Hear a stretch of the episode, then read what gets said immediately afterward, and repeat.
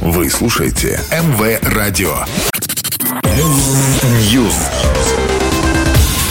Всем привет, я Андрей Котов, и это очередная порция актуальных новостей из мира музыки. Группа Arctic Monkeys выпустила 29 сентября новый сингл и клип Body Paint. Эта песня, как и ранее вышедшие, войдут в новый альбом коллектива The Car, который будет издан 21 октября на лейбле Domino.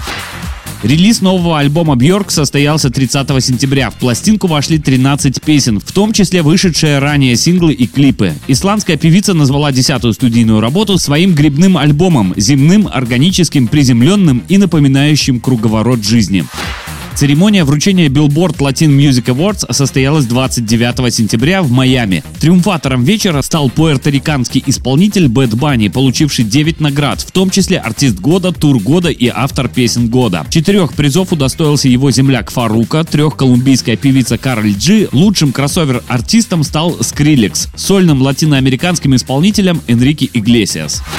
Dead Blonde выпустила новый сингл «Всего лишь друг» 30 сентября. Эта композиция войдет в третий альбом певицы, который готовится сейчас к выходу. По словам создателей, «Всего лишь друг» повествует о том, как трудно перейти на новый уровень отношений и признаться кому-то в чувствах, даже если ты знаешь, что они взаимны. Пока все, до новой порции. News.